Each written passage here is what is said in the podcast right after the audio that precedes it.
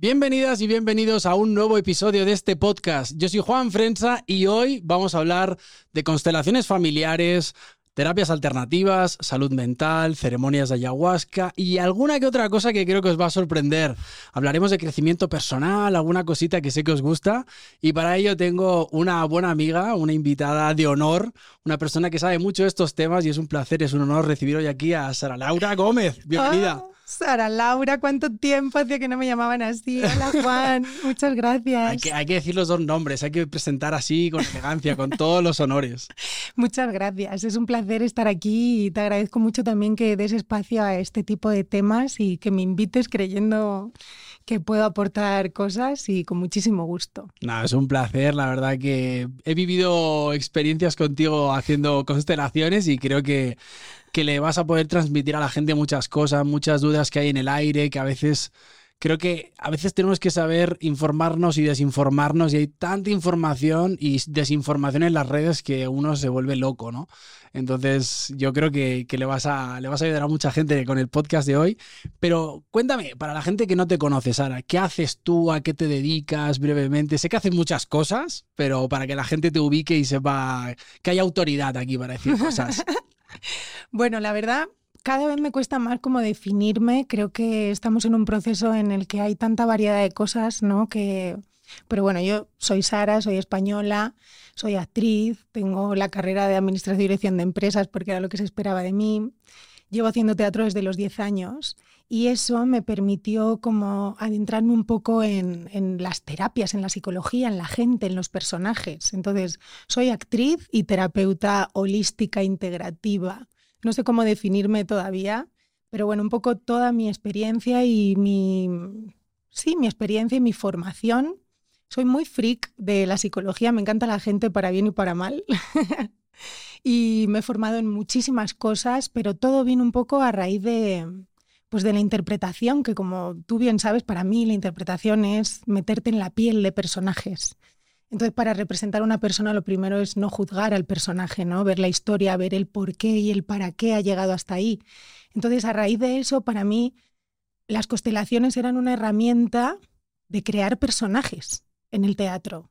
Luego, ya más mayor, me di cuenta de que era una herramienta psicológica y estudié con. Ya luego estudié más constelaciones y tal. Luego me hice un máster de coaching sistémico organizacional con Ben Hellinger, que es el creador de las constelaciones. Estudié medicina tradicional china y acupuntura porque me quedé afónica cuando empecé a hacer televisión en España y no tenía nada físico, era todo emocional. Me fascinó tanto trabajar y tratarme con eso que lo estudié. Yo soy la persona más escéptica que te puedes echar a la cara y la más espiritual y energética que puedes encontrar. Pero necesito como meterle cabeza. Soy Capricornio con Piscis, con lo cual...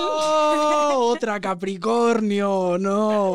Entonces es como que me aviento a todo, pero luego digo, a ver un momentito, esto ahora tengo que entenderlo, porque si no, no... Como buena Capricornio. Como buena Capricornio, por supuesto. y entonces, a raíz de ahí, empecé a combinar mi trabajo de actriz en España con un montón de estudios ¿no? de, psicología, de, yo qué sé, una escuela de alto rendimiento de Jung, eh, Tao, Tao sexual femenino, eh, las constelaciones, reprogramación neuronal, MDR. He estudiado muchas cosas, soy muy curiosa y, y siento que al final todo es un mix de emocionar, que para mí es accionar la emoción, cual cada uno la que necesite. Una cosa, eso has dicho una cosa muy importante Creo que hay muchísima información y hoy en día estamos, tenemos toda la información y para mí el gran punto es verlo todo y tener la capacidad de discernir qué te sirve a ti. Totalmente.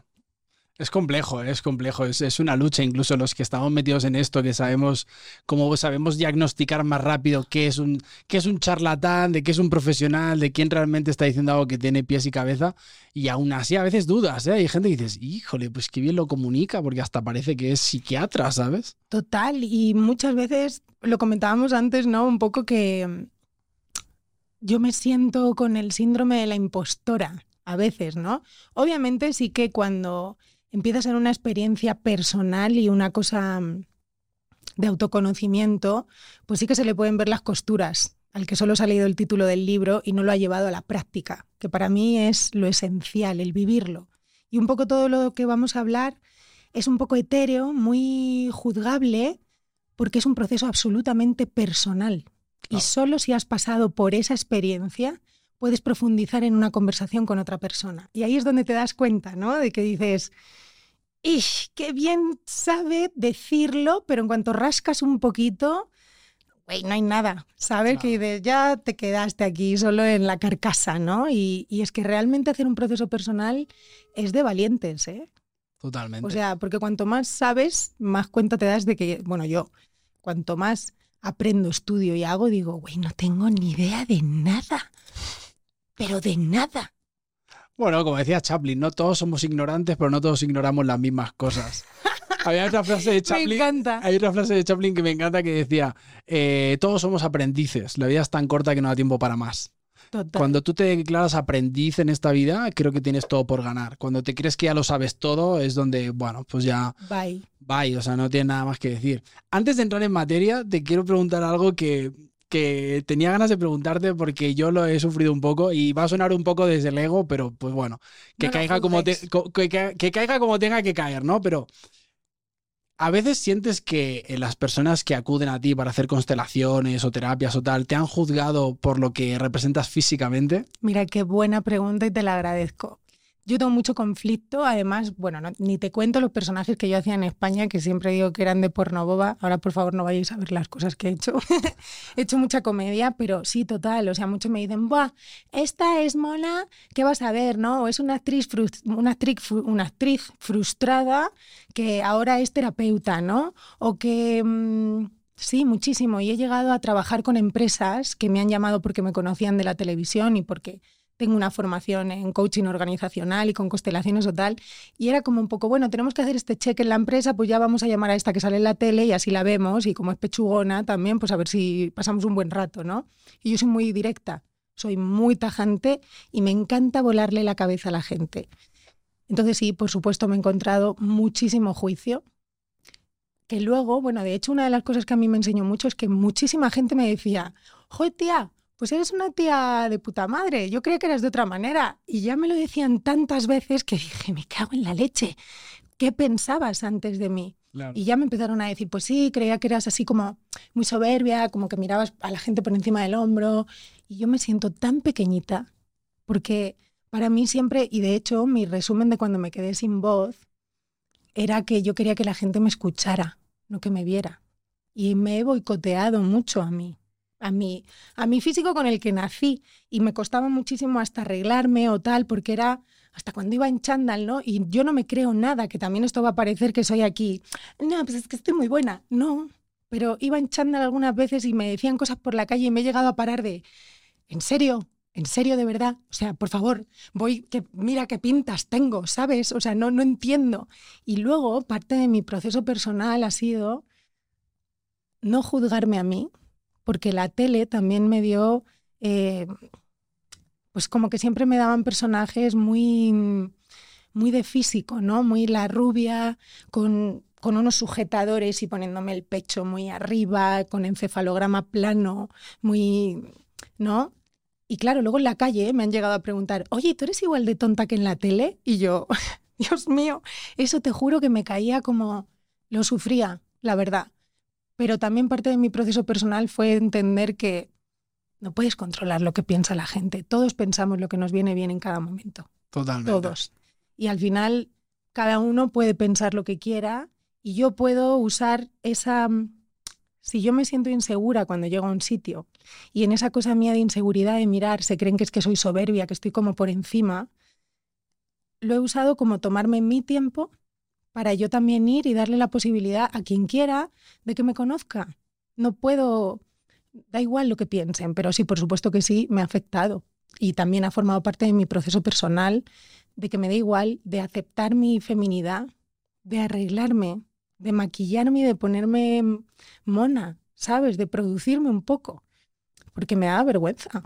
Y, y cuando lo digo es como, ¿qué dices, tía? Sí, es mi sentir, porque al final yo he nacido así, ¿sabes? Claro. Y, y para mí lo que me importaba era que, que me escucharan, ¿no? Que, que entendieran que soy una persona que considero que puedo aportar algo, ¿no? Que luego lo más bonito es que me dicen, joder, tía, hablar contigo es como tomarme un diazepam.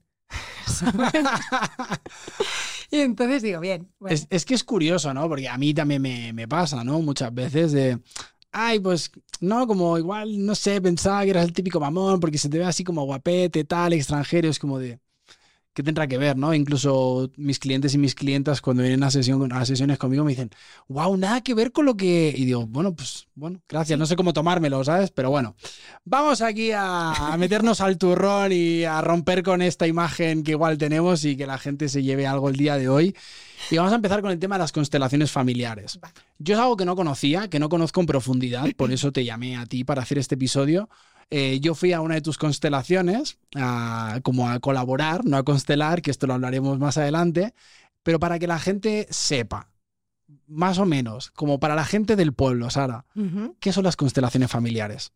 Mira, las constelaciones familiares vienen del término constellation, pero podría haberse traducido como set. Al final, una constelación es poner, es ver lo que no se ve.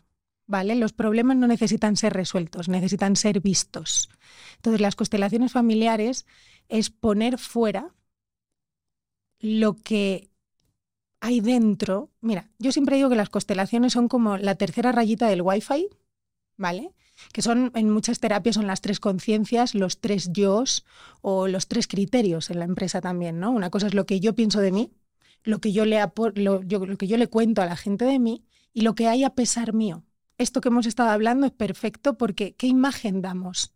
Esa energía que hay, que no sabemos, que no controlamos, que va más allá de nosotros, eh, es donde trabajan las constelaciones. Para mí, las constelaciones trabajan igual que los sueños, igual que las medicinas, las medicinas naturales, ¿vale? Ah, igual que lo que vamos a hablar ahora. Las constelaciones son una herramienta que nos permiten ver lo que no se ve, con lo cual es esa energía atascada, son esos patrones, esa memoria celular, esa cosa que hacemos y no sabemos por qué hacemos y son esas lealtades que le tenemos al sistema. Al sistema hablamos, yo soy un sistema, tú eres un sistema, tú y yo ahora mismo somos un sistema, en mi familia somos un sistema, o sea, cada grupo de WhatsApp es un sistema. Antes, hace 50 años, nos movíamos entre dos, no, entre tres y cinco sistemas. Familia, amigos y trabajo. Ahora nos movemos entre 25 y 30 sistemas, porque todo se ha comunicado muchísimo, ¿no? Estamos muy conectados. Entonces, todo eso de por qué tú y yo hemos llegado a esto, por qué tú y yo nos hemos conocido, por qué nos conocemos, son esas causalidades y son esas inercias que tenemos que dices, eres igual que tu abuelo o, es esa memoria celular que no conocemos. Entonces las constelaciones son una herramienta que nos permiten ver lo que no se ve. ¿Qué pasa? Una constelación es como una obra de teatro donde viene gente como tú que viniste a representar, que no sabes lo que vas a representar, pero te sabes exactamente el guion y todo es perfecto. Eh, son magia, de verdad. O sea, las constelaciones, yo cada vez que las hago, son una maravilla, porque para empezar, al terapeuta o facilitador te tienes que posicionar en el no saber. Eso ya es algo que tú como terapeuta o mucha gente como coach o lo que sea, quieres ayudar, ¿no? Nace de esto de yo te ayudo, que ahí caemos en un gran error de intentar salvar a la otra persona. Y nos posicionamos en un ego, en una soberbia en el que yo sé y te ayudo. Y se generan muchas relaciones de codependencia, porque mientras que tú estés mal, mi trabajo tiene sentido. ¿No? Entonces, la constelación, yo no sé lo que hay en tu sistema. Yo solo te acompaño, sostengo el espacio. Hay una gramática, por supuesto, de, mira, si yo ahora mismo hago esto y me pongo y me pongo a hablar contigo así, pues mira, que te ha cambiado la cara, te has reído como esta clase, ¿no? ¿Por qué se da la vuelta? Ahí está. Y cambia la energía. Entonces, las constelaciones nos permiten ver cómo un movimiento cambia todo. Las constelaciones tienen tres principios. Necesitan pertenencia, orden y equilibrio. Necesitamos pertenecer Necesitamos pertenecer a nuestro sistema base que es papá y mamá. Ya hay un montón de cosas ahí. Papá y mamá son nuestros principales temas a tratar en, en una terapia, ¿no? Todos tenemos un padre y una madre a huevo, ¿vale? Así luego seamos adoptados, lo que sea, ¿vale? Entonces, ese sistema familiar trae una memoria celular. Entonces necesitamos pertenecer, pertenecer a un colectivo, pertenecer a una sociedad, pertenecer a un sistema. Eso necesita un orden y un equilibrio. El orden es que tú ocupes tu lugar. hay mucho líder oculto, hay mucha parentificación que se llama, por ejemplo, cuando ocupas el lugar de tu padre en vez de el de hijo, o cuando eres la, la madre de tu madre, ¿no? Entonces ahí ya no hay equilibrio. El sistema tambalea. Sin embargo, hay patrones y el patrón siempre necesita, quiere repetirse para seguir vivo.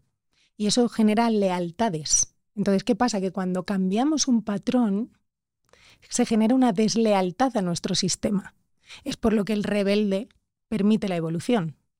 Pero se critica mucho porque el patrón jala de no, no, no, toda la familia ha sido médicos y tú tienes que ser médico. Y es como, ya, pero es que a mí me gusta ser pintor.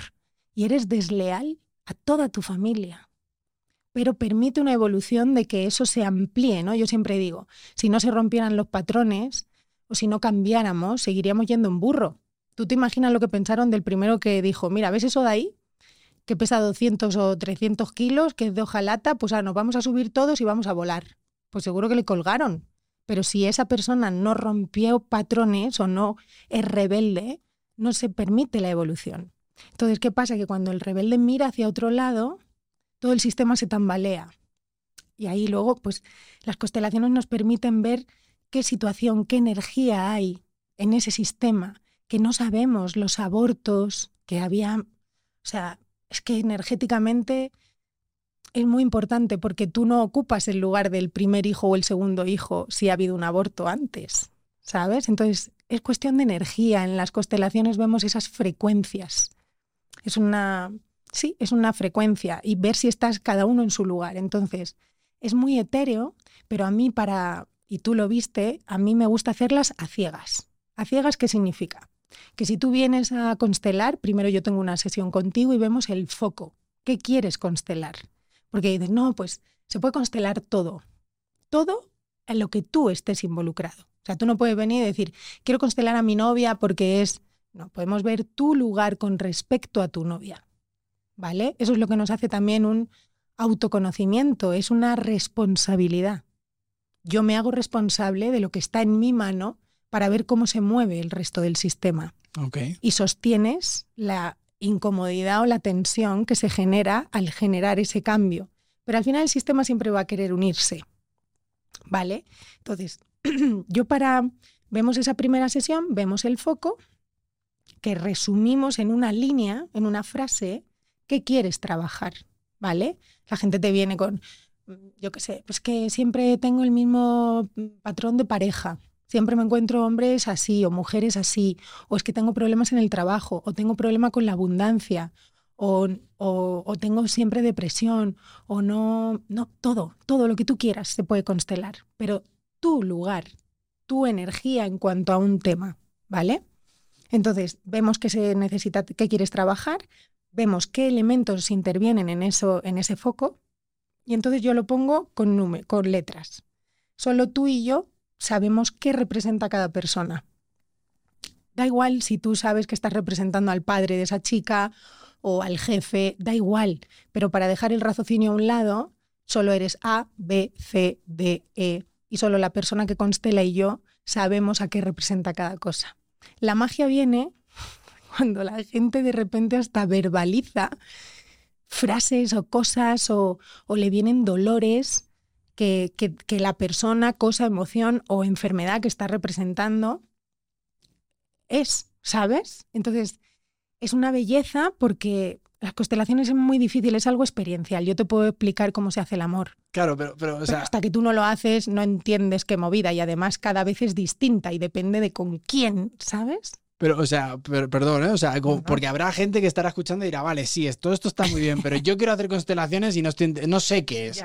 Entonces, ¿cómo, se ve visualmente, para que la gente lo entienda brevemente, cómo se ve visualmente una constelación? O sea, yo quiero constelar, ¿no? Quiero constelar, qué sé, em, me cuento una historia de abandono con mi madre. Bien. ¿no? Eh, mi madre desapareció y nunca la volví a ver. Entonces yo llego, tengo esa sesión contigo y llego a la constelación. Entonces llega a personas desconocidas para hacer de A, que la persona que dice, vale, tú vas a hacer de A, ¿no?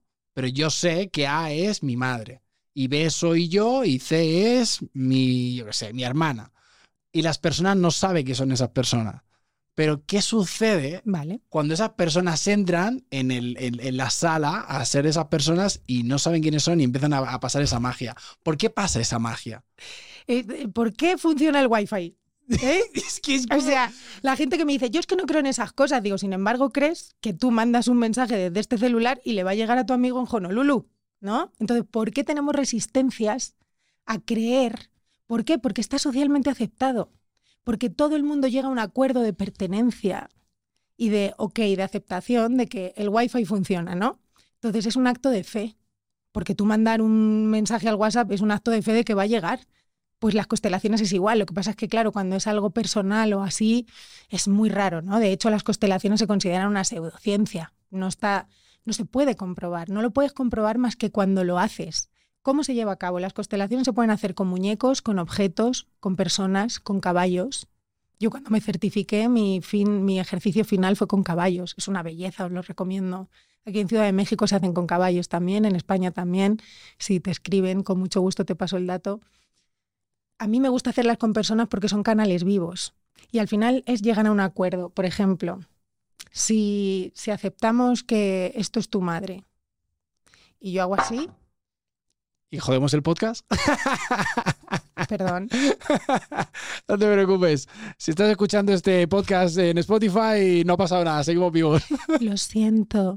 Vale, si yo te hago eso, tú dices, oye tía, es mi madre, ¿no? Aceptamos que esto es tu madre o, lo que sea, ¿no? Entonces, bueno, es esa energía. ¿Qué pasa? Si lo hacemos con personas que son canales vivos, ¿vale? Cuando tú sientes que te da buena onda o mala onda una persona, ¿en base a qué?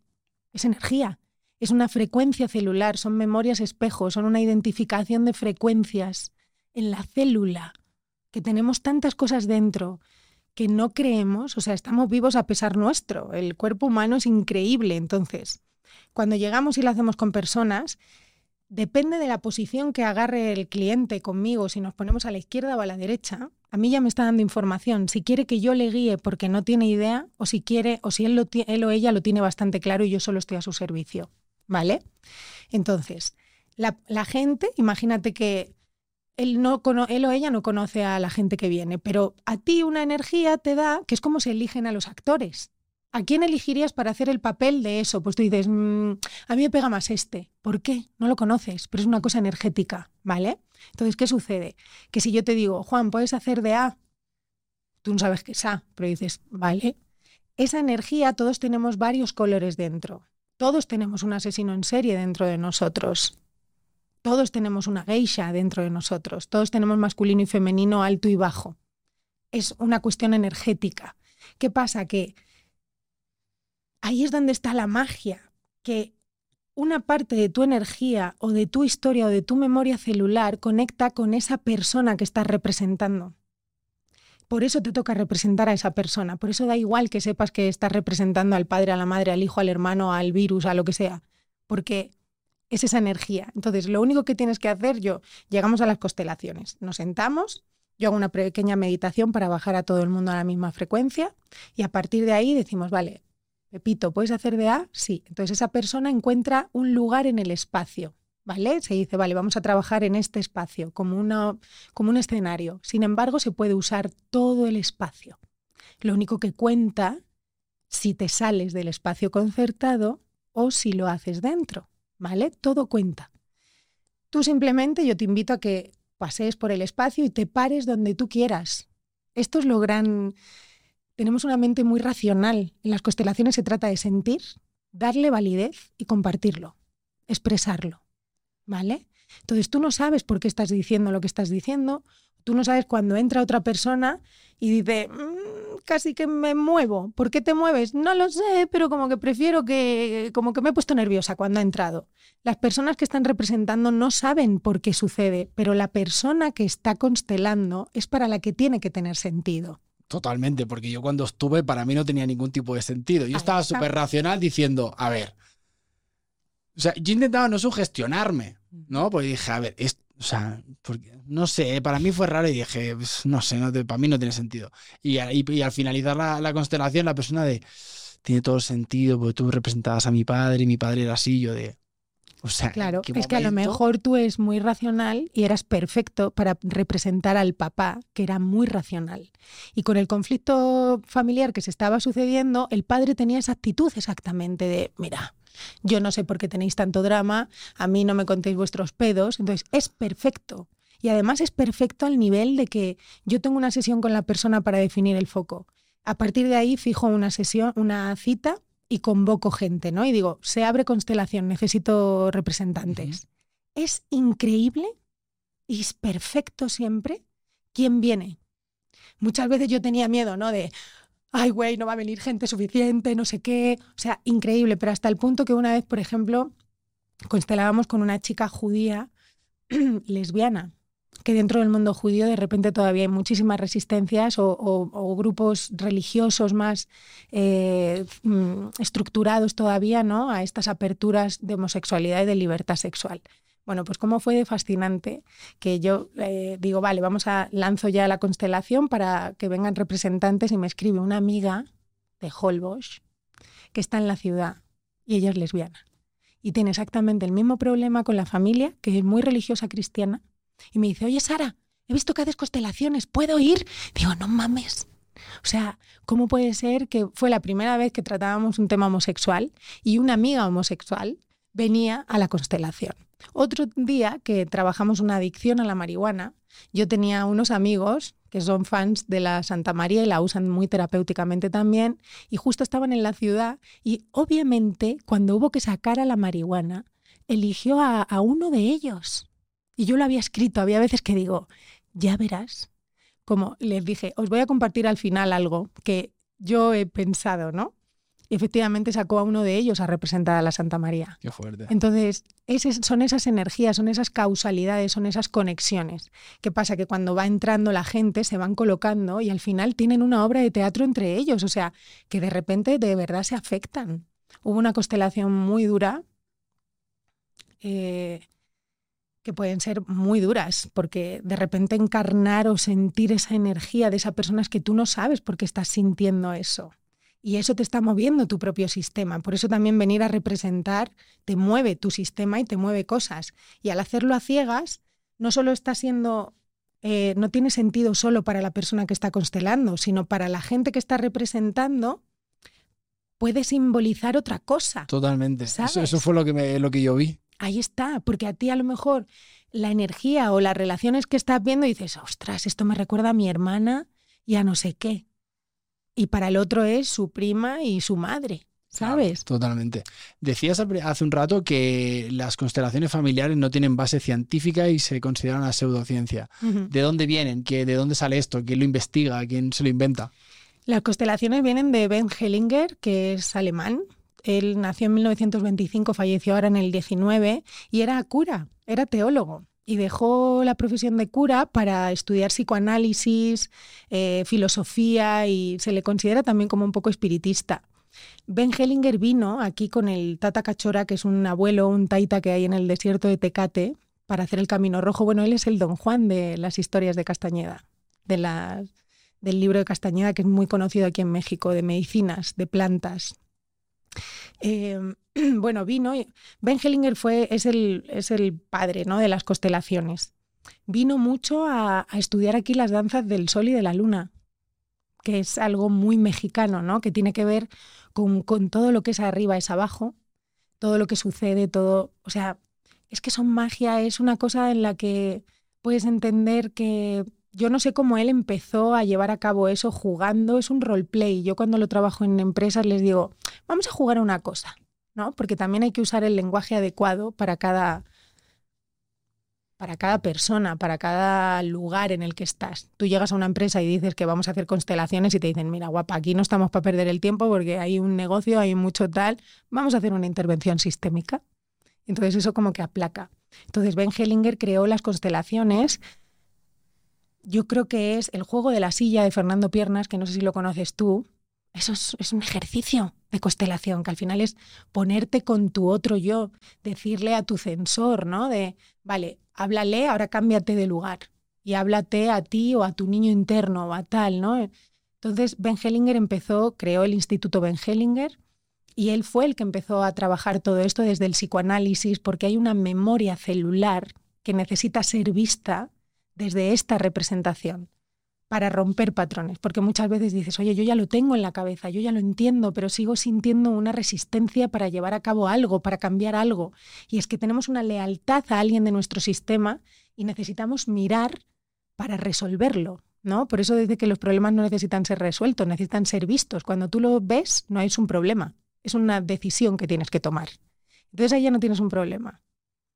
O sea, pero que eh, eh, esto que me estás diciendo es como siento que es muy distinto al, psicoanálisis, a la típica terapia tradicional. ¿En qué se diferencia? O sea, siento que es como, o sea, así como visto desde fuera y después de haber estado en una constelación, no constelando, pero sí participando, siento que puedes trabajar cosas en una sesión mucho más profundas que en un año de terapia. Que en dos. Se considera una estimación que, por eso, porque cuando tú te das cuenta a ti te puede decir un amigo 27 mil veces, güey, esto no, que hasta que tú no te das y dices, ya me ha caído el 20, no se hace. Entonces, ¿qué pasa? Que en las constelaciones yo no te cuento nada, yo no te doy mi opinión, simplemente lo ves tú. Y ahí es donde te vuela la cabeza, porque identificas que dices, ¿cómo puede ser? Que es que mi madre habla así, o es que esto habla así, y también ves lo no dicho. Piensa que además venimos de unas generaciones, ahora estamos empezando a hablar de qué sentimos, pero antes, ¿qué vas a hablar? A los hombres incluso era, ni siquiera vas a hablar de lo que sientes porque, bueno, o sea, a Federico García Lorca le mataron, ¿no? Porque si eras un hombre emocional, eras homosexual y entonces había que matarte o estabas enfermo. Entonces esa memoria celular está muy cañona, porque aunque la mente y la sociedad cambie, nuestra memoria celular y epigenéticamente podemos cambiarlo. Entonces, Ben Hellinger yo creo que se dio cuenta a través del psicoanálisis que es hurgar y hurgar y hurgar y hurgar. Y güey, si hurgamos no podemos ir al paleolítico, ¿sabes? Y es eterno. Entonces, vale que hay veces es ese círculo, ¿no? Que hay que expandir un poco para ver alrededor, pero tenemos que seguir en vertical, porque si te expandes en horizontal, que es lo que sucede un poco con el psicoanálisis, nunca acabas. Siempre sigues viendo más y más cosas y más cosas que trabajar y al final estamos trabajando traumas o cosas de, de nuestros padres, de nuestros abuelos, pero es como, ok, eso es lo que hay y ahora cómo lo hacemos. Entonces, en una constelación, pues son dos años de terapia. Pero cada cuánto puedes constelar. O sea, puedes estar, o sea, porque al final, si no, también se puede convertir en una terapia tradicional. No voy a constelar cada dos semanas. Claro, bueno, ahí ya también está el rigor de cada terapeuta. Yo, yo soy una facilitadora o terapeuta un poco Mm, disruptiva en el sentido de que yo creo que cada uno tiene las capacidades que necesita y, tú sabes mejor que nada qué necesitas tú en tu vida. Entonces, para empezar las constelaciones, según el Instituto Ben Hellinger, necesitas, cuando tú terminas de hacer la constelación, se recomienda no hablar de la constelación con nadie hasta un mes. Yo creo que ahora la energía y la frecuencia va muchísimo más rápido y entonces yo lo que digo es mínimo una semana.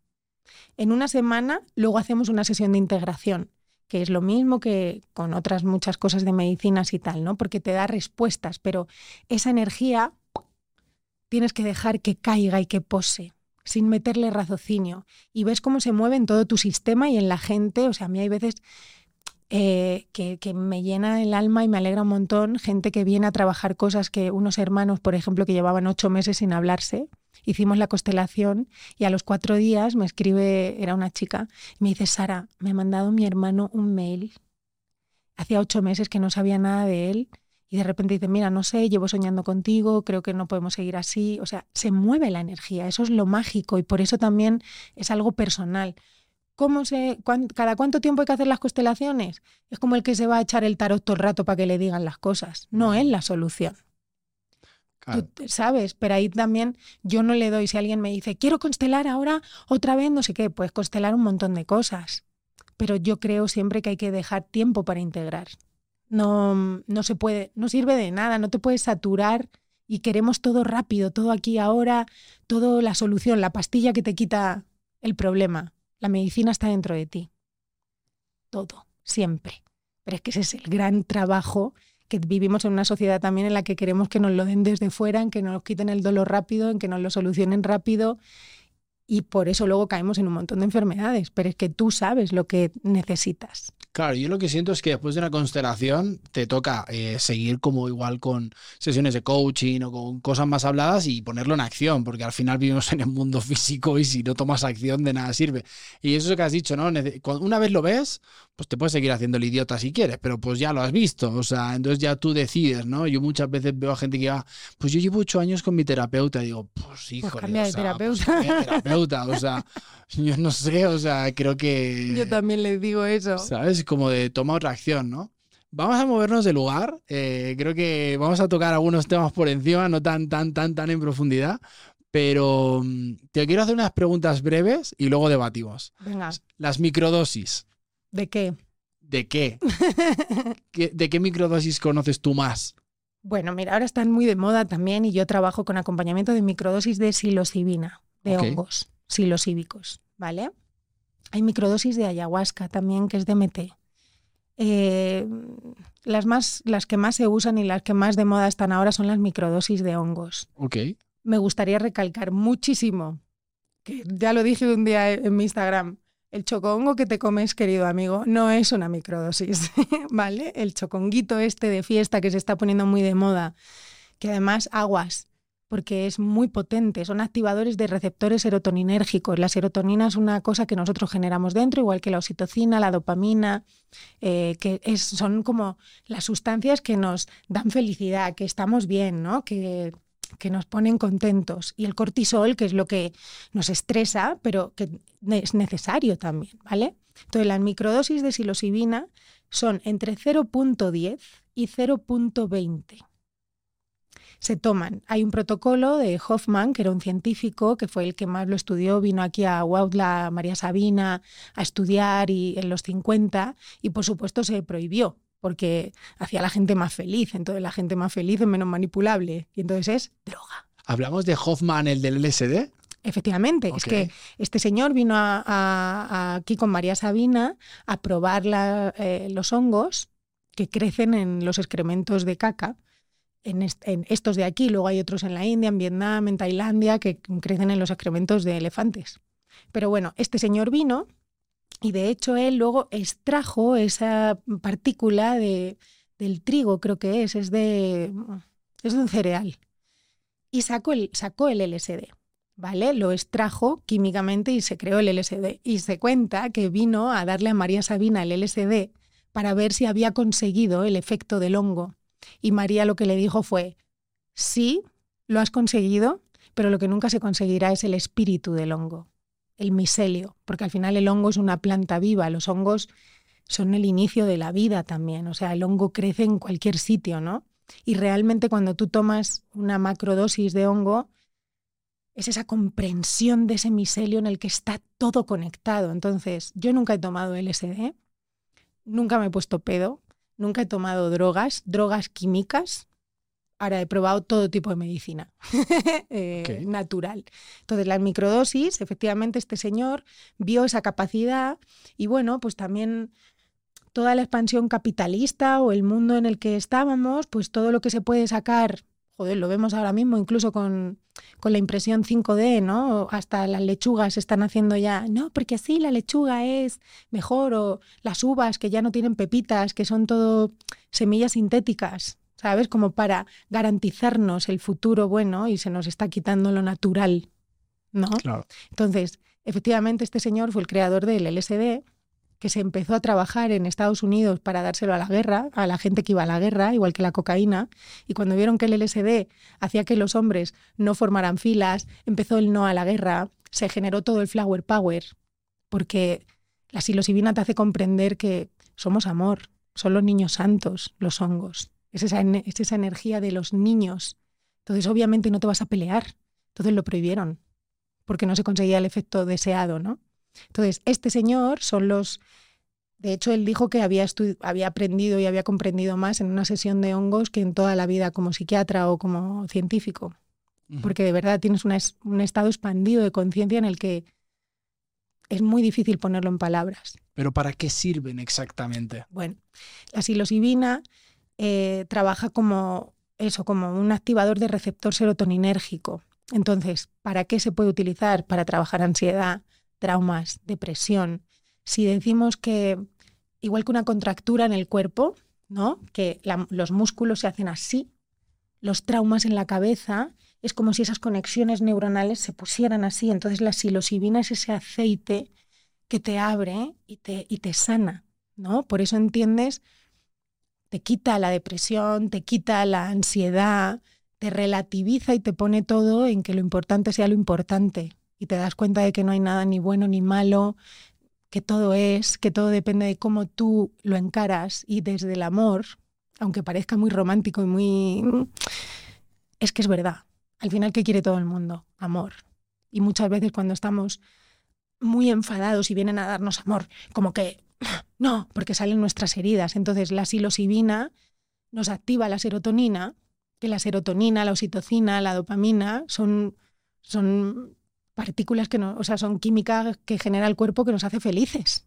Pero esto, esto así, eh, para que lo esté escuchando, suena como muy romántico y para el que no esté informado en esto, suena como a droga, ¿no? Igualmente. No son drogas. Yo tengo claro que no son drogas, son plantas de, ¿no? Vienen todo de las plantas, de la mm. naturaleza, pero la, la, cuestión está en cada cuánto lo puedes tomar, generan adicción, si lo tomo durante dos años ya igual no sé vivir sin eso. ¿Cómo, funciona? Ok, perfecto, sí. Vale, a ver si lo puedo sintetizar eh, bien. Porque, mira, no generan adicción porque tú, la gente que toma drogas, alcohol, eh, se usa para evadirnos de la realidad, porque la realidad duele demasiado. La gente alcohólica o drogadicta suele ser gente muy sensible, que se siente muy incomprendida y entonces huye, ¿vale? Y para huir, para dormirnos, nos anestesiamos. Cuando es una química que no generamos dentro, o sea, tú no generas alcohol dentro, tú no generas cocaína dentro, te vas adiccionando, te haces adicto, ¿vale? Y se genera una dependencia. Con la psilocibina o con el DMT, tú lo generas dentro, la serotonina. Entonces vas comprendiendo, entonces ese trauma que te llevó a, adicción, a hacerte adicto a algo para evadirte, ya no tienes que huir de nada. Esa es la gran diferencia. No tienes que huir porque vas al problema, a la raíz. Entonces, esto es un protocolo de las microdosis, por ejemplo, que va de tres meses o de once meses. Las microdosis se toman un día sí y dos no, o tres días sí y cinco no. Las microdosis eh, se debe, no, si te puedes beber un vino, te puedes beber una cerveza, no, no, lleva una necesidad de una dieta muy fuerte, pero obviamente no te puedes poner pedo. No puedes seguir, es una alteración de frecuencias. La psilocibina te hace un estado expandido de conciencia. El alcohol, por ejemplo, te baja la frecuencia. Entonces, si tú mezclas la psilocibina o, o este tipo de microdosis con muchísimo alcohol, estás expandiendo un estado de frecuencia bajo. Entonces puede entrar paranoia, puede entrar, bueno, te, sí, te puede dar sobre todo paranoia de persecutiva o lo que sea. Nadie muere por psilocibina. Te puede dar eso, un brote psicótico en el sentido de que si te resistes o lo mezclas con otras drogas. Por eso yo, esto que están usando mucho los choconguitos de fiesta, que lo mezclas con alcohol o con cocaína o tal, cuidado, porque luego le echan la culpa al hongo porque es lo menos conocido. No, cariño, es todo lo que te has bebido y te has metido con el hongo. Es como si tú abrieras y dilataras un montón y ahí metes un montón de basura, ¿vale? Entonces, no es adictivo porque te lleva a una comprensión profunda en un estado de felicidad en el que no necesitas más, no necesitas evadirte. Entonces, igual que la ayahuasca, no, no, no por tomar mucha ayahuasca te haces adicto a la ayahuasca, porque eso te da una capacidad y una conciencia que te hace comprender a tal nivel que no necesitas tomar más. Es más, cada vez tomas menos. La gente, los chamanes, la gente que facilita. Yo conozco una, una chamana en, en, Ibiza que ya solo la huele. Es como una persona que ya medita y ¡fum! se va. O gente que ya tiene muchísimo trabajo en los sueños, por ejemplo, y tiene viajes astrales. No te haces adicto a un viaje astral. No, te no te haces adicto a la meditación. A lo mejor te haces altamente tranquilo, relajado y la gente se siente súper bien al estar al lado tuyo. Pero sé que suena muy romántico, pero es que me encanta incluso la gente que tenga un montón de prejuicios porque es quien más le está haciendo así ahora mismo el cerebro. Claro. Eh, eh, perdón, ¿eh? has tocado un tema que quería, que justo es el que iba a poner encima de la mesa, que es ayahuasca. Mm. ¿qué es para la gente del pueblo la ayahuasca? Es decir, ¿qué es para la gente que lo pueda comprender? Es una planta de poder, pero está basada en qué, de dónde viene, viene del Amazonas, si no tengo mala memoria. Yo hice una ceremonia de ayahuasca. Yo voy a ponerlo aquí con mucho respeto. Yo no tuve ese famoso viaje del que habla la gente tomé como dos veces y me acerqué una tercera vez. Yo soy muy escéptico de todo, ¿no? Y me acerqué al chamán tercera vez, había vomitado, había, ya estaba ya revuelto y le dije, a ver, ¿por qué, ¿por qué no estoy como el resto? ¿Sabes? El resto estaba en Honolulu y yo decía, ¿por qué no? He venido, he hecho la dieta, he hecho la preparación, vengo con mi propósito y me dijo, toma una tercera. Y dije, sí, a mi cuerpo me ha dicho que no. Ya mi cuerpo me ha dicho que pare y no puedo hacerme esto. Aún así creo que me llevé un aprendizaje, pero no tuve esa cosa de la que casi todo el mundo habla o he tenido quizá con otras plantas de poder. Em, esta es la primera vez que lo... ¿Cuál es eso de lo que toda la gente habla? ¿A qué te refieres? No, como, como este viaje donde pues ves cosas o tienes conexión con otras personas o no sé, un poco también lo que vi de gente que estaba, yo me recuerdo tener una niña a mi lado, de menor de edad, tuvo un viaje, se pegó como 8 o 9 horas ahí hablando con su mamá, pero como estoy hablando contigo y pues no había nadie a su lado. Y yo que no estaba viajando en nada, la estaba viendo y digo, es imposible que estés nueve horas inventándote eso. O sea, no hay manera, ¿sabes? Mm. Entonces, claro, yo estaba allí como de, pues a mí no me ha hecho nada esto, ¿sabes? Seguramente algo de aprendizaje me estaba diciendo la, la planta, ¿no? pero pues yo me quedé como así como conflictuadísimo y quería poner este tema en el podcast porque sé que también hay mucha gente que le ha pasado esto y tú que sé que pues eres facilitadora, que aquí en México pues estás, eh, haces ceremonias y estás conectada con, con todo este mundo, quería saber como que nos contaras un poco de tu experiencia personal y profesional con el tema de la ayahuasca. Vale. Bueno, para, mm, para, cerrar lo de los hongos, las microdosis son eso, luego están las macrodosis, ¿vale? Que van entre 2 y 4 gramos. Los hongos son psicodélicos. Ok. La, ayahuasca no. Ok. ¿Vale? O sea, con los hongos alucinas, o sea, abres los ojos y ves cosas en una macrodosis. La microdosis no debes sentir nada, nada más que estás bien, nada más. Y si cierras los ojos, también ves cosas. Eso con los hongos. La ayahuasca es un enteógeno. ¿vale? Sí recomiendo muchísimo a la gente que haga microdosis, que no se tome los hongos así solo, que tenga un acompañamiento terapéutico, que tenga un acompañamiento porque para ir trabajando y realmente tomar esa responsabilidad y sanar, ¿vale? Eso es muy importante. Y que con quien se hagan ceremonias también que, que se informen bien, que se sientan bien, que, bueno, ahora también lo voy a decir un poco con la ayahuasca porque tengo un poco esa misma experiencia. Yo no facilito ayahuasca, yo sostengo ceremonias de ayahuasca. Trabajo con un chamán de aquí de México. Tenemos un equipo que se llama Medicinas Ancestrales de la Tierra. Alejandro es mexicano, él se formó en la selva, la ayahuasca es del Amazonas, es una liana. Es una liana que tiene mucho DMT. El DMT lo llaman la partícula de Dios y el DMT es una sustancia que nosotros generamos en la glándula pineal. ¿vale? El DMT lo tienen las plantas y los animales y cuando nacemos estamos llenos de DMT. Los niños están, las madres en ese baby brain que tienen al final, que parece como tal, están llenas de DMT. El DMT cuando vamos a morir se vuelve a abrir. Nosotros tenemos DMT a partir de los 7-14 años empezamos a dejar de generar DMT porque empieza la estructura ¿vale? El esto no, esto no. Entonces, toda esa, ¿sabes? Esa cosa de los niños que tienen amigos y que invisibles y incluso que ven cosas, mira mamá y tal, no sé qué, y dijo, ah, el niño, qué fantasioso. No, es que tienen un estado expandido de conciencia y eso qué significa? Que todo lo que hay así entre tú y yo, que a veces sientes o te pone la piel chinita, lo ves. ¿Vale? Eso es lo que consigues también con los hongos. Bueno, la ayahuasca viene del Amazonas, hay distintas eh, tribus, culturas, está el yagé, que es colombiano, está eh, la tradición shipiba, que es de Perú, que se junta el DMT, que es la ayahuasca, con chacruna, que es lo que da las visiones.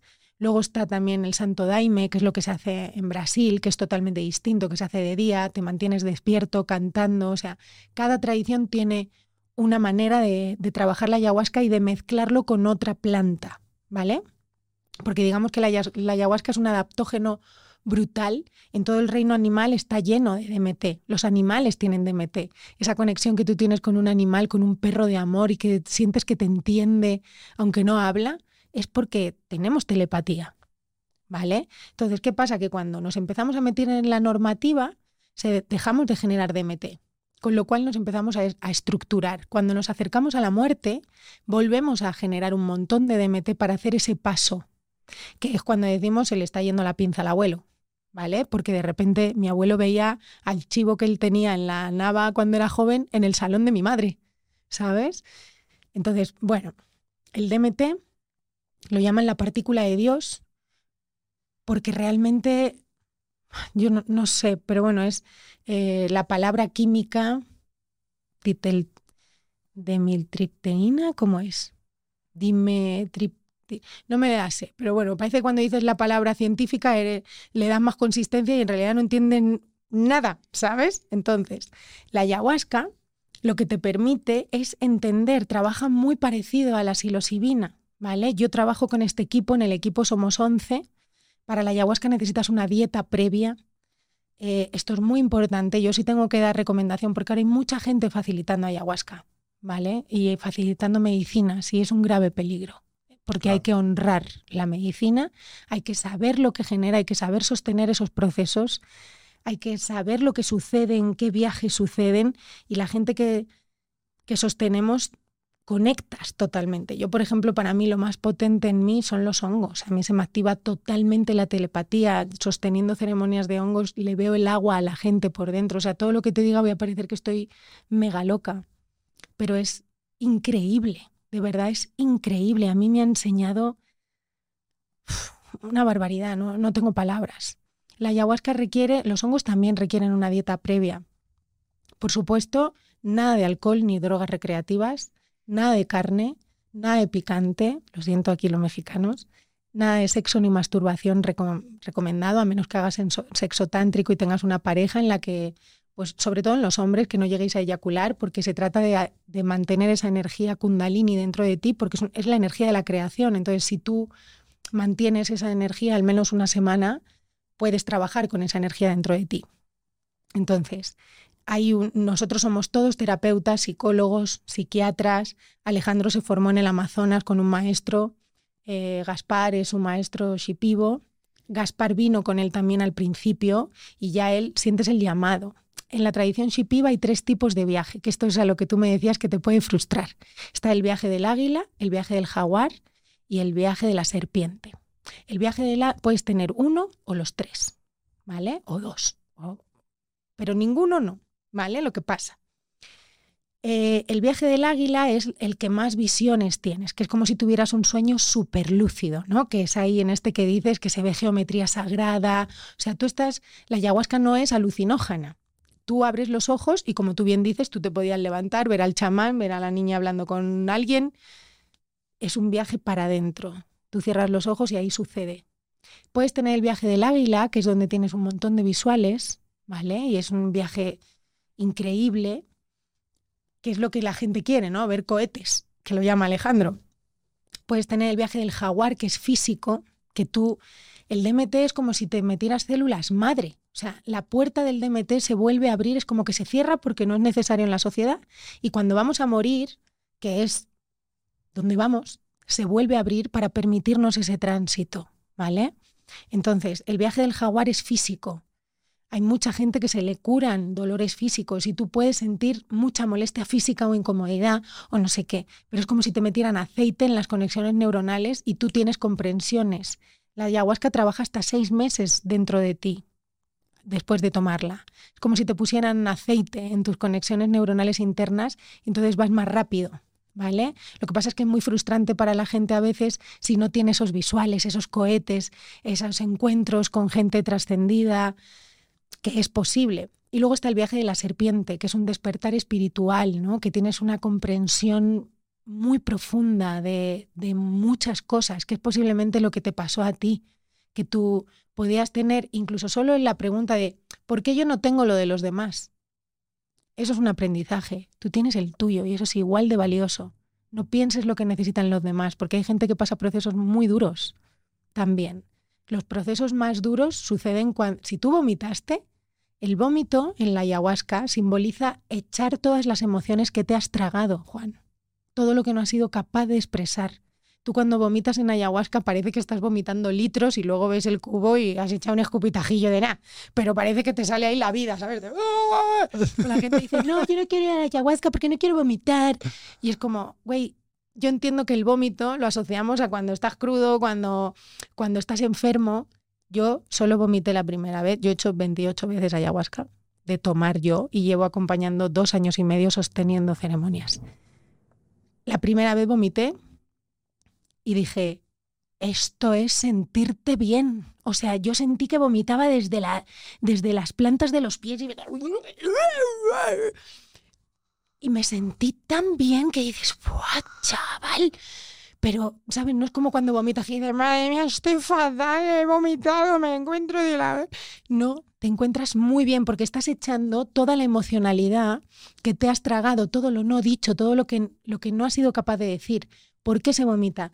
Porque la ayahuasca busca la energía kundalini, ¿vale? Empieza desde el primer chakra y lo que quiere es salir por el chakra corona para conectar con el universo, con esa fuente increíble que conecta todo, ¿no? Entonces, al pasar por el tercer chakra y venir ya luego al corazón, estos chakras siempre los tenemos muy atorados, muy bloqueados, ¿vale? Los chakras son como poleas energéticas que tenemos en el cuerpo que al ser invisible a los ojos es muy difícil de creer. Sin embargo, a los escépticos que nos estén viendo, tú dices, a mi vida es una mierda. Bueno, pues ese es tu bloqueo, darling, ¿no? Entonces puedes tomar otras opciones o quedarte en tu queja. Está bien, ¿no? Como toda la vida. Ahí está. Entonces, ¿qué pasa? Que si tú respiras, te viene la náusea, porque aquí hay un bloqueo. Y si tú dices, no, no, no, no quiero vomitar, no quiero vomitar, no quiero decir, no quiero expresarme porque tengo miedo a que dirán, a verme mal, a que me vean vomitar, ay, qué pena. Cariño, sabes, todos hacemos caca. No pasa nada. Has venido aquí a sanar, a limpiar y la gente no está pendiente de tu proceso. Están en su pedo, incluso cuando tú estás en tu proceso y ves a alguien vomitar y dices, qué bueno. O sea, sientes amor porque esa persona está aliviando, esa persona está sanando, está sacando lo que necesita. Entonces, si tú respiras, la respiración es muy importante, puedes aplacar eso para que la energía suba y conecte con donde quiera. Si tú te resistes, vas a vomitar y vas a sacar eso. Y está bien. Y a lo mejor tu proceso lo que necesitabas era sacar todo lo que te habías tragado no dicho. Claro. ¿Sabes? Lo que cuando vas al baño y haces caca, ahí estamos limpiando linaje, patrones, lealtades. Porque como todo en la vida, tú te comes una comida maravillosa, deliciosa, que te sirve, que te comes, que te aporta, que dices, Dios, qué rico, pero luego hay que cagarla. Porque si no cagas, estás jodido. Entre los patrones y las lealtades hay que hacer lo mismo. Nos ha servido en un momento, hay que agradecer, hay que honrarlo. Qué padre que me has traído hasta aquí, pero ahora te agradezco, te suelto y te pido permiso para empezar mi camino y comerme otra cosa maravillosa. Pero tengo que dejar espacio. Claro con todo el tema de los eh, pues, retiros, ayahuascas, medicina ancestral, plantas de poder, como lo quiera llamar cada quien. Y una de las cosas que me di cuenta es que evidentemente pues aquí en Latinoamérica pues ahí la gente es mucho más creyente de todas estas cosas. Uno viene de, de España o de Europa y somos súper escépticos de este tipo de cosas. Entonces te encuentras con que quizás tus creencias también son muy limitantes respecto a esto y eso hace también que bloquee pues, el proceso o una ceremonia de ayahuasca. Y es una de las cosas que me di cuenta de mí, ¿no? Como yo llegué a México hace cinco años y te prometo, yo no creía absolutamente nada, ni creía en Dios, ni me creía en estas cosas. Y ahora, cinco años después, digo, ¿qué me ha pasado? gracias, México, me has hecho otro ser humano. Yo probé, e hice una ceremonia de, no sé si está bien dicho, como de la Shanga ¿Está bien dicho? Shanga. ¿Eso es DMT? Es DMT también. Ok, yo hice una ceremonia de DMT, de la Shanga, y fue increíble. O sea. Ahí tienen los cohetes que quieres. Ahí, eso, eso fue. Claro. Eso fue porque me, lo, me, lo, me, hablaron de eso y yo siempre digo que cuando vas a hacer algo de esto tienes que sentir el llamado, ¿no? También Totalmente. no, es que vas a hacer una ceremonia de ayahuasca, ya, pero es que yo no siento el llamado a hacer esto ahora. Es como mm. también no lo hagas porque, ah, qué cool, vamos a hacer esto. Es como de ve con un propósito, porque si no, no tiene mucho sentido. Es lo que yo pienso desde mi ignorancia. Pero yo fui a la ceremonia esta y entonces empecé pues a fumar, ¿no? Yo, yo no fumo, entonces empiezas a fumar en la pipa esa y yo fumaba y fumaba y fumaba, pero como no se de fumar, no aguantaba el humo y pues no servía de nada. Entonces yo miré al chamán y le dije, oye, me vas a, me vas a perdonar, pero es que yo no, no siento nada, ¿sabes? Y me dijo, ¿cómo puede ser? Tal, no sé qué, a ver, prueba con un... Me cambiaron la pipa y tal, y me dijeron, fuma y sosténlo el aire dentro. Y me dijo, no hay, no te va a dar una sobredosis ni nada, olvídate de eso, pero fuma y entonces me, me se pone un hombre delante de mí, eh, fumo y hago... Entonces aguanto el aire y el que tenía delante se fue a un kilómetro. Su cara estaba aquí, pero ese fue a un kilómetro ¡bum! Y dice y no puedo explicar a dónde me fui. O sea, lo físico no existía. O sea, dejé de estar en un plano físico, yo formaba parte de todo. Te fuiste a la pura conciencia. Empecé a ver mucha geometría sagrada y empecé a sentir mucho amor. No sé dónde estaba, no sé a dónde fui, pero sentí mucho amor. No sé cuánto tiempo me fui, ¿no? Uno puede sentir que se ha ido ocho vidas y has estado diez minutos, ¿no? En el plano este físico que conocemos. Entonces, cuando yo regreso, recuerdo que todo el mundo me estaba mirando y todo el mundo, estás aquí, y yo no podía hablar. Todo el mundo, pero estás aquí. Y el chaval decía, tranquilos, dejadle. Entonces me di cuenta que estaba llorando, no lo estaba notando y sentí mucha frustración por haber vuelto aquí. Porque dije, yo no quiero estar aquí, yo quiero estar allí, en ese lugar donde todo era amor y donde no había conflicto, ¿no? ¿Qué me dejó de aprendizaje? Pues estar en ese amor, ¿no? Es decir, ¿para qué voy a estar complicándome la vida, ¿sabes? Con lo fácil que podría ser esto, ¿no? Y, creo que este tipo de cosas, este tipo de plantas de poder, te pueden ayudar a comprender cosas que igual te estás toda la vida intentando comprenderlas y no las comprendes, ¿no? Mm. Entonces, como es muy frustrante cuando esto lo intentas contar en España porque la gente piensa que le estás hablando de drogas, ¿no? Yo, por ejemplo, sí probé el LSD y he probado otras cosas. Hace años ya que no consumo nada de eso, muchos años, pero yo recuerdo que cuando lo probé, evidentemente investigué, yo era un adolescente y me leí el libro de Hoffman del LSD y tal. Claro, para mí era muy, muy, pues te lo tomas recreativamente. El LSD para mí era como, pues con fines de volarme la cabeza, o sea, literalmente. Mm. Pero wow, o sea, creo que son dos conceptos tan distintos. Por ejemplo, los hongos. Yo sí que he hecho hongos, pero como en una ceremonia. Macrodosis. No, no, tipo con su fuego, con su propósito, cuidado, con gente con que su música, con su sostén. La música es clave, con timbales y tal. Y cambia tanto a esto que hace la gente de comerse un chocongo por, ah, qué gracioso. Porque creo que el viaje más bonito que yo he tenido ha sido con hongos en la naturaleza, con todo lo que tiene que tener, ¿no? El, fuego, que creo que es la clave también. Y, wow, comprendí tanto en una sola noche. Yo tuve un viaje, te lo juro, Sara, o sea, yo con los hongos tuve un viaje que me hice hasta tener 90 años, pero hasta físico, ¿eh? Pero ver toda mi vida pasar hasta... Y entonces fue muy curioso porque en esa ceremonia éramos seis.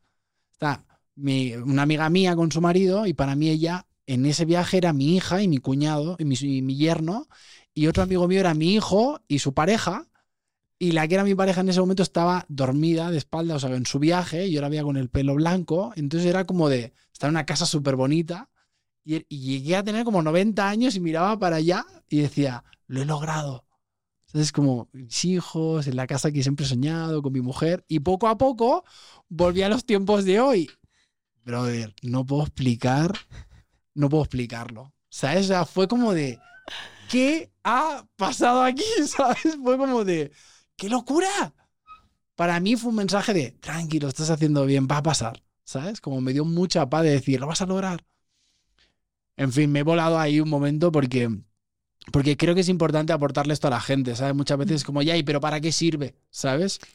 Sirve, yo siempre digo que es como si la mente fuera un estadio de fútbol y vivimos en un metro cuadrado y se encienden todas las luces. Entonces tú tienes esa pa, esa plena conciencia, esa es que vuelves a, mira, yo la primera vez que tomé shanga sentí la muerte.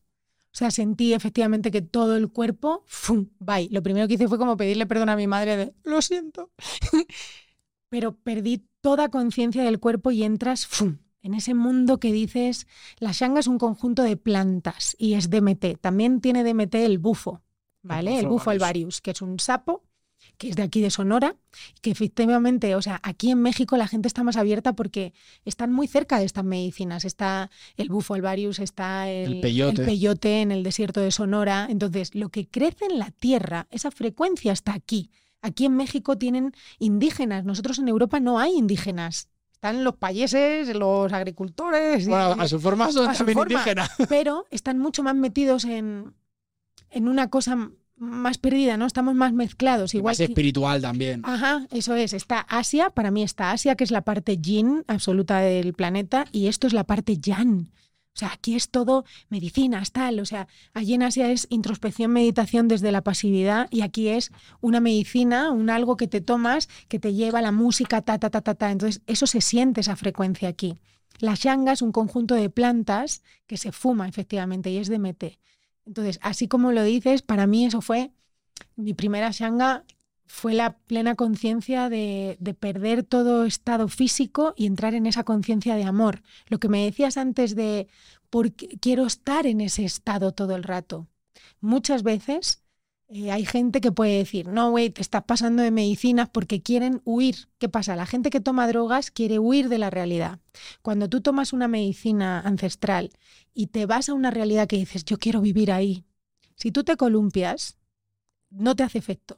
O sea, no te hace efecto o te hace un mal efecto. Claro. Entonces tú, tú solito dejas de ir ahí. Yo sin haber abusado de ellas, para nada, recuerda mi Capricornio, eh, soy muy sensible, soy altamente sensible. O sea, para quien sepa astrología, tengo Plutón y Marte en Escorpio, ¿vale? Tengo eh, muchísima sensibilidad y, y muchísima capacidad de percepción, además.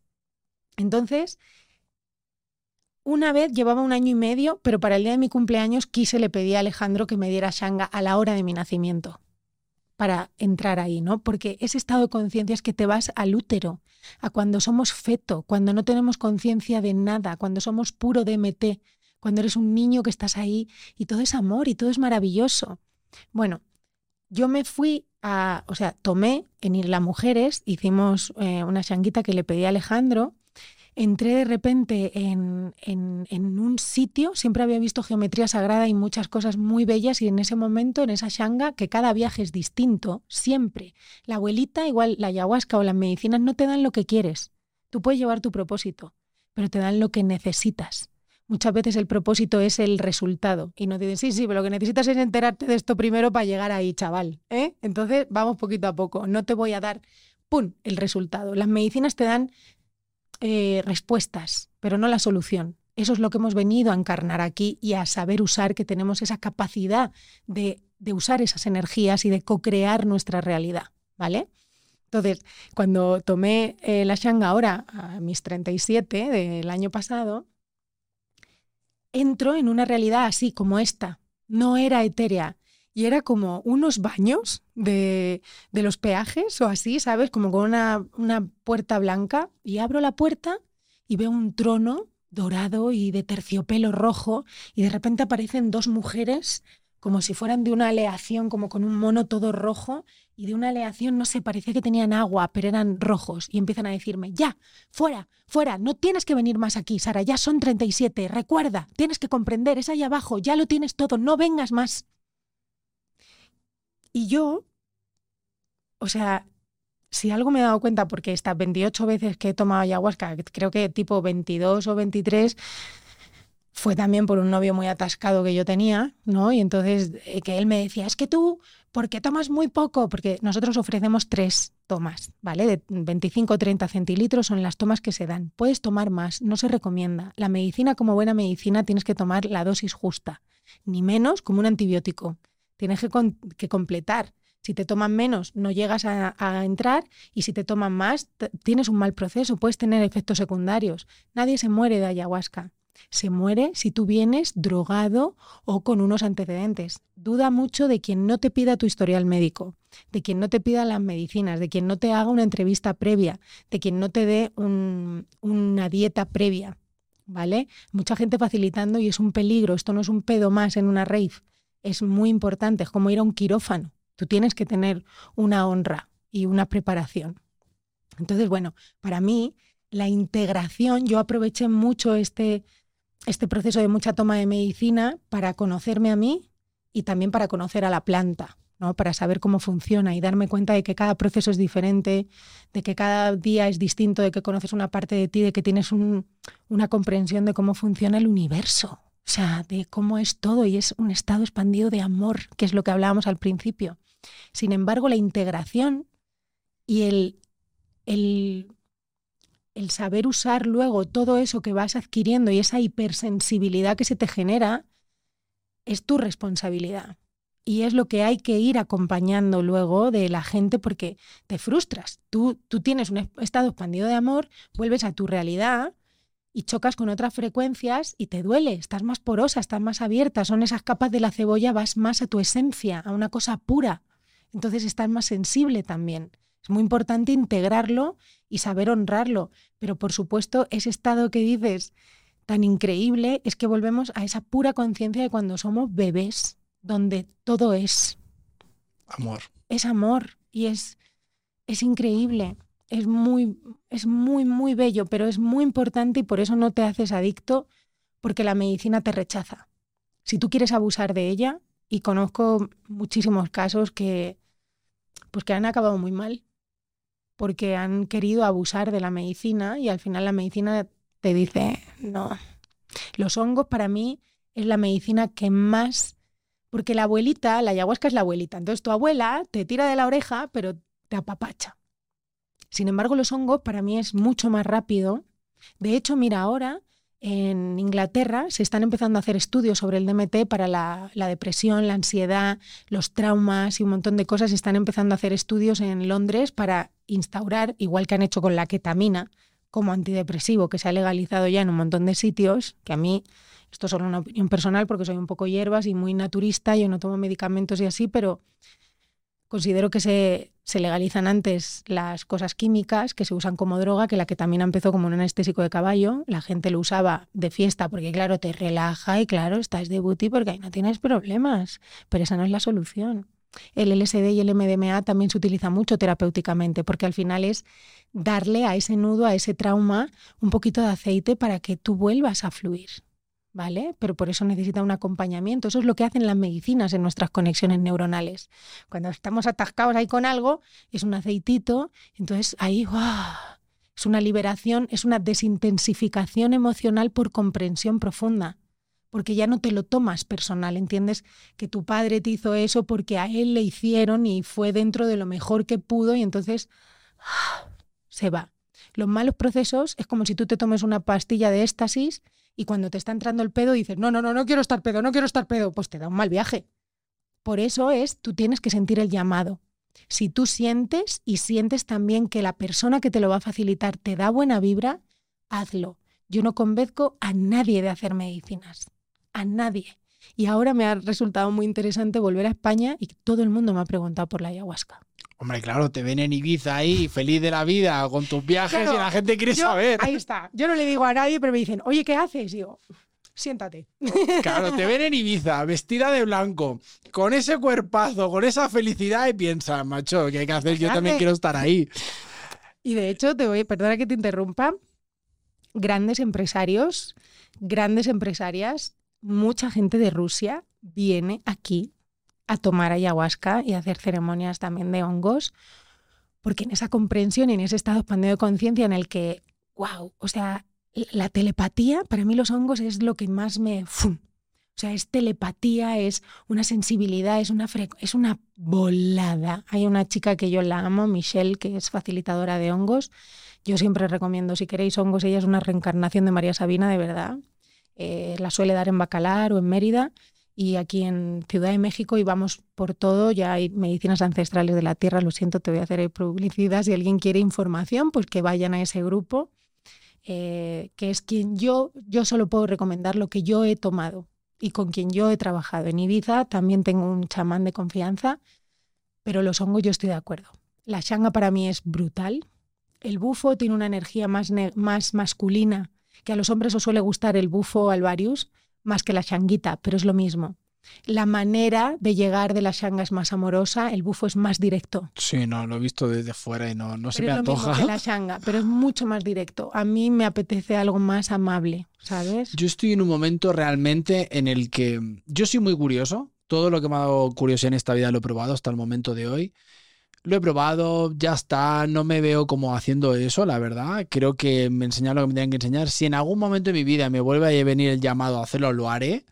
Pero creo que, no sé, yo muchas cosas las hago por experiencia. Cuando siento la llamada, es como de, ah, para poder hablar hay que probarlo, ¿sabes?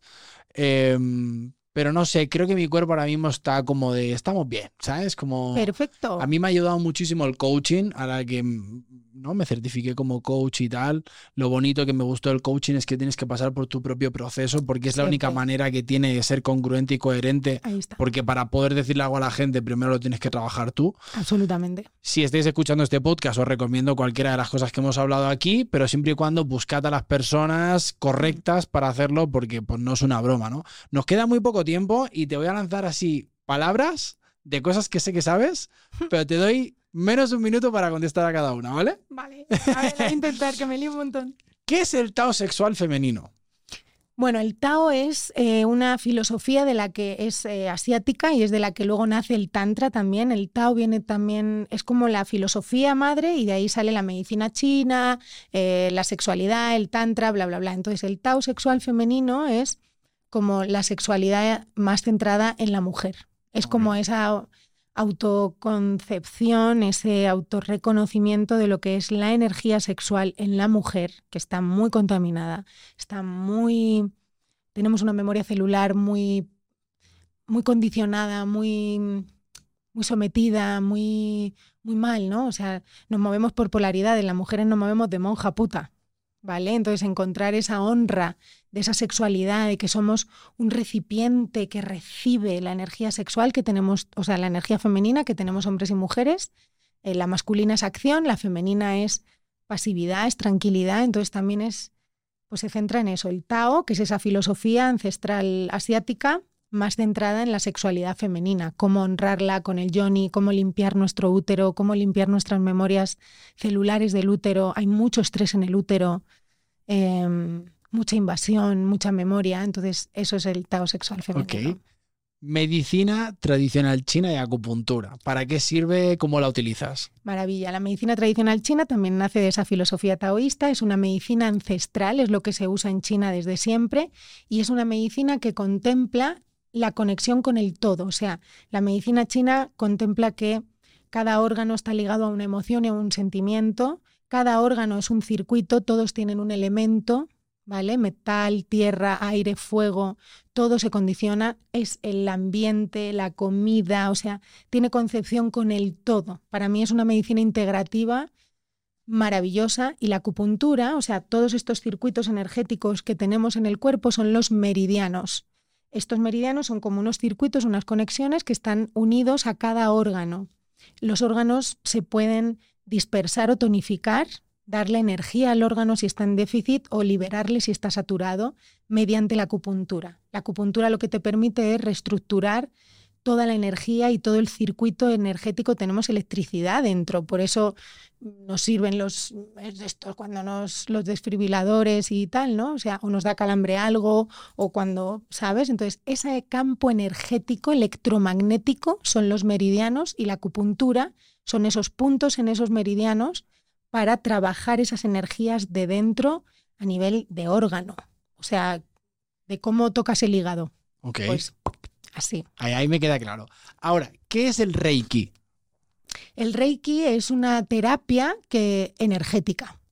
Basándonos y hablando igual que las constelaciones, que somos un canal, es esa cosa, ¿no habéis visto a niños que dicen, yo te curo, mamá? Te ponen las manitas dentro. Es como ser un canal del universo, las bases de, o sea, esto sería mucho de extender, ¿no? Pero tú dices, ok, solo por hoy soy un canal del universo.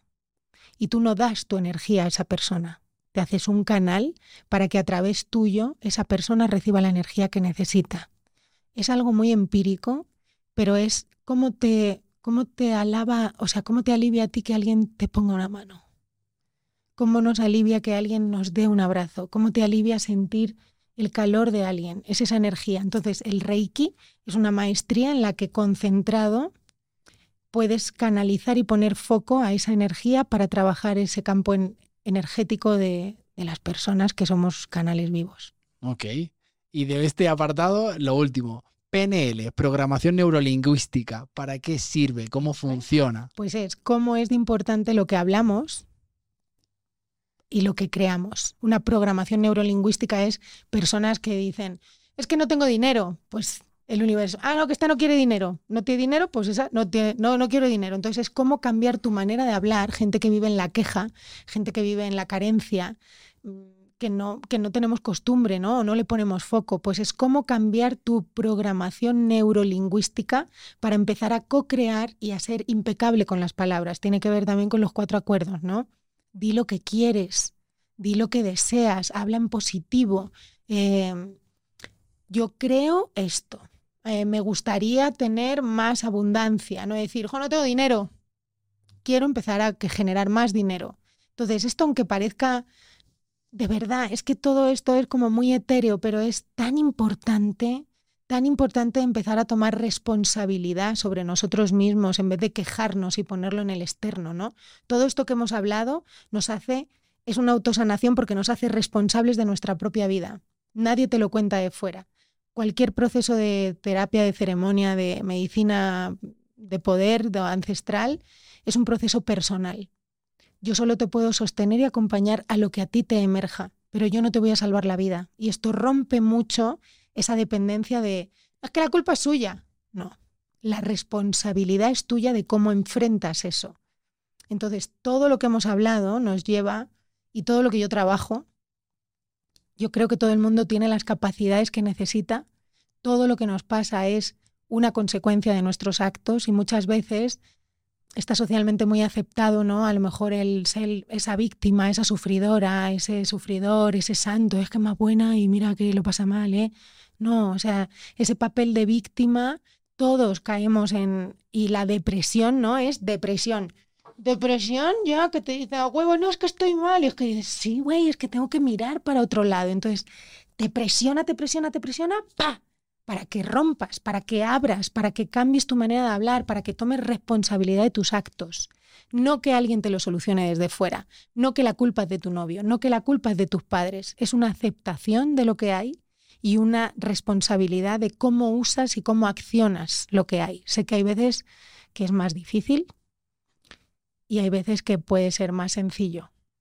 Sin embargo, nosotros nos lo hacemos más difícil o no. Y lo primero es pedir ayuda, que eso es de valientes, no es... Y cuando pides ayuda, valorar el tiempo y la energía que te están dando desde fuera. Porque todo el mundo tiene derecho a pedir una mano. Pero ahora, que yo te dé la mano no significa que me tires a mí. Claro. Y esto es algo que también he aprendido, porque tenemos esa cosa, yo soy un 2 del enneagrama, de, todo, todo yo, Salvadora. ¿Para qué? Para huir de mí. Porque me costaba ocuparme de mí. Ocuparme de mí en el sentido de que yo siempre estoy bien. Yo siempre estoy bien y estoy para los demás. Y cuando yo estaba mal, yo me encerraba, me regeneraba yo. Y era algo de lo que yo me enorgullecía, ¿eh? De yo soy muy higiénica. Yo no le molesto a nadie. Pero ¿hasta qué? Hasta que la vida me dijo, no, pues a huevo, ahí vas. A ver si pides ayuda o no. La vida te manda lo que necesitas siempre, no lo que uno quiere. El eh, universo te pone lo que necesitas las veces que necesitas, en la intensidad que necesitas, hasta que haces clic. Claro, como decía Punset, el universo se expande. Oye, eh, nos quedan unos minutitos, eh, hablemos ligeramente de salud mental. ¿Cómo cuidas tú tu salud mental? Ay, o sea, porque te veo muy puesta. Has mencionado, yo en, la numerología, ah, numerología no lo he mencionado, pero que si soy Capricornio, que si en el Enneagrama soy no sé qué. O sea, te sabes todo, el Human Design, seguramente la numerología eres, te somos curiosos aquí. Todo, ¿eh? todo, la carta, todo, todo. Porque voy buscando herramientas que me ayuden a aprenderme, a comprenderme, a desaprenderme y a elegirme y a sostener la tensión que genera fuera el, tener la libertad de ser, ¿no? Que para mí es el poder, sostener la incomodidad que genera ser, eso es ser tu propio líder y es lo que es la libertad. Mira, yo mi salud mental, pues he pasado una época muy mala que ha sido la, la de mayor aprendizaje. Y mi salud mental, para empezar, es aceptarme mucho, observarme, tener capacidad de decir estoy mal, y, ver qué puedo hacer y no decir solo estoy mal. Y hay veces que me he sentido muy triste, muy sola. He pasado un proceso de soledad, aunque esté acompañada y sé que tengo muchísima gente que me quiere mucho. Tengo una gente maravillosa. Dentro de, me voy a llorar y todo. Dentro de todo este proceso he perdido mucha gente. Bueno, he perdido mucha gente. Se ha soltado mucha gente que al principio me ha dolido. Bueno, mira, que me estoy emocionando, ¿eh? Al principio me ha dolido, pero luego he entendido que cuando alguien, cuando tú pones tus límites y alguien se va, es que se estaba aprovechando de que no tenías esos límites. Entonces está perfecto, ¿no? Y al principio te duele porque muchas amistades o cosas se van, pero dejas espacio. O sea, yo siempre digo, hay un vacío, pero hay que cambiar el vacío por espacio, porque de repente tienes espacio para que venga gente de tu frecuencia. Tengo una gente tan bella, Juan, alrededor, tan bonita, de calidad increíble, que eso me ha costado un proceso. También me di cuenta de que de que a mí no me puede sostener cualquiera y que yo no soy para cualquiera, ¿sabes? Entonces, cuando he pasado procesos de soledad, que sientes una soledad que dices, jolín, pero ¿por qué siento esto? Me he dado cuenta también, trabajando mucho en los sueños y en tal, que por ejemplo también el DMT te activa mucho todos esos sueños, que hay sabios que dicen que la maestría se alcanza, no hay que tomar tanta medicina, la medicina está dentro, solo hay que poner en la mente dónde está la medicina para que tú solo vayas sin, sin nada externo, ¿vale? Entonces, en los sueños puedes trabajar mucho tu vida. Y me di cuenta de que era la soledad que yo sentí cuando nací por cesárea y me separaron de mi madre 12, 12 horas. Que te sientes terriblemente sola, ¿no? Pero claro, no tenemos recuerdo de eso. Entonces simplemente me abrazaba. Las cosas más sencillas que dices, qué tontería. Pues sí, me abrazaba y me decía, ay, Sarita, te quiero, ¿sabes? No espero que nadie me lo dé. Mi salud mental la cuido observándome, respetándome y aceptándome lo que me pasa. Y esto ha sido un proceso muy largo. Porque me juzgo yo a mí misma también, ¿no? Que es eso del escepticismo que dices, que dices, ¿cómo va a funcionar esto? Lo más sencillo suele ser lo más potente y lo desechamos porque es demasiado sencillo y es lo más poderoso. Un abrazo, un decirle a alguien, oye, estoy mal y a lo mejor no necesito que me hagas nada, solo que me acompañes. Pedir ayuda está muy bien. Para gente que somos muy dadores, pedir ayuda es muy complicado. Y además luego sostener que hay mucha gente que le pides ayuda y no sabe, porque la que ayudas eres tú. Entonces, ¿cómo se sostiene a alguien? Pues tienes que tener gente con tu energía, con tu frecuencia al lado, que están contigo. Y así cuido mi salud mental. He tomado microdosis de hongos. Yo cuando estuve muy, muy mal, que además eh, todo México me ha enseñado increíble, pero ha sido uno de los procesos más difíciles de toda mi vida. Porque me compré una casa en Madrid, vino la pandemia, me descapitalicé, me vine a México buscando libertad, la verdad. Encontré gente maravillosa, me enamoré, tuve una decepción terrible, me engañaron tenazmente y, y en mi peor situación ha sido donde donde encontré todo esto también y una gente, una familia mexicana que tengo aquí, los amo, de verdad. Y fue muy vulnerable y yo llamé a una chamana, a una de limpiezas, a una psicóloga, a un psiquiatra. Y cuando el psiquiatra en 15 minutos me dio una, un antidepresivo, yo miré la composición, vi que era un, un activador de, de serotonina y me empecé a hacer microdosis. ¿no? Y yo al hacer las microdosis he visto mi cambio, porque yo no tenía ganas de vivir, no tenía ilusión por nada. Y, había como una ambigüedad en mí de decir, joder, Sara, ¿cómo estás pensando eso? Yo tengo una persona que vive dentro de mí que se llama Antonia, que es de Murcia y tiene bigote y me jode la vida. ¿No? que es nuestro censor. Yo invito siempre a que se le ponga mm, nombre, nombre y tal. Entonces yo la hablo digo, Antonia, no me jodas, ¿eh? por favor, pero estoy en el súper, estoy donde sea y empieza, ¿por qué no, vales? ¿Por qué qué haces? ¿Por qué esto? ¿Por qué lo otro? ¿Pero tú quién te has creído Pero cállate, cállate. Y entonces ya lo hago y digo, estoy loca, tío. Y entonces ya me río y chao, ¿sabes? Cambia la energía. Entonces ahí las microdosis a mí, medicinas, muchas cosas me han ayudado, pero sobre todo también los amigos, la familia, la tribu, el elegir quién es tu frecuencia, quién son tu gente. Volvemos a lo mismo, necesitamos pertenencia, somos animales. Es muy importante tener una red de sostén y que no te dé miedo si de repente no tienes esos amigos o, te das cuenta de que tú sostienes siempre esas relaciones o que son posibles solo porque tú las alimentas. Suéltalo. Totalmente. Suéltalo, ten la valentía de soltarlo para darte cuenta de todo lo que viene. Y como una pequeña pildorita, yo invito a la gente a que viaje sola. Porque cuando viajas solo te das cuenta de que la gente sin conocerte ves lo que te viene. Y ves también la representación de lo que tú tienes dentro de esa frecuencia en la que estás vibrando. Entonces, pues mi salud mental con mucho amor. Oye, Sara, eh, ya estamos pasados de tiempo. Me quedan tres preguntas antes de acabar, ¿vale? Si te dieran 30 segundos y te dijeran, oye, mira, esto, estos 30 segundos que te damos los va a ver el mundo entero, en todas las redes sociales, sabiendo todo el estrés, la ansiedad, la depresión, todo lo que vivimos socialmente, lo que hemos vivido siempre, pero que ahora es notable y se habla, ¿qué le dirías a la gente? que los procesos de depresión y de ansiedad son exámenes para pasar a un siguiente nivel, que todos estamos y tenemos en cada momento, hemos llegado por algo y tenemos todo lo que necesitamos para la situación en la que estamos viviendo, que no es un problema, es una circunstancia, que confíen en sus capacidades, que son iguales que los miedos, que el miedo solo es un indicador de que es algo que no conoces que te expreses. Creo que la comunicación es muy importante. Y la responsabilidad, o sea, creo que, que no, creo que la ansiedad, la depresión y todo hoy en día es la nueva enfermedad del futuro, nos pasa a todos, es algo muy subjetivo, hay que tener mucho cuidado, hay que ser impecables con las palabras.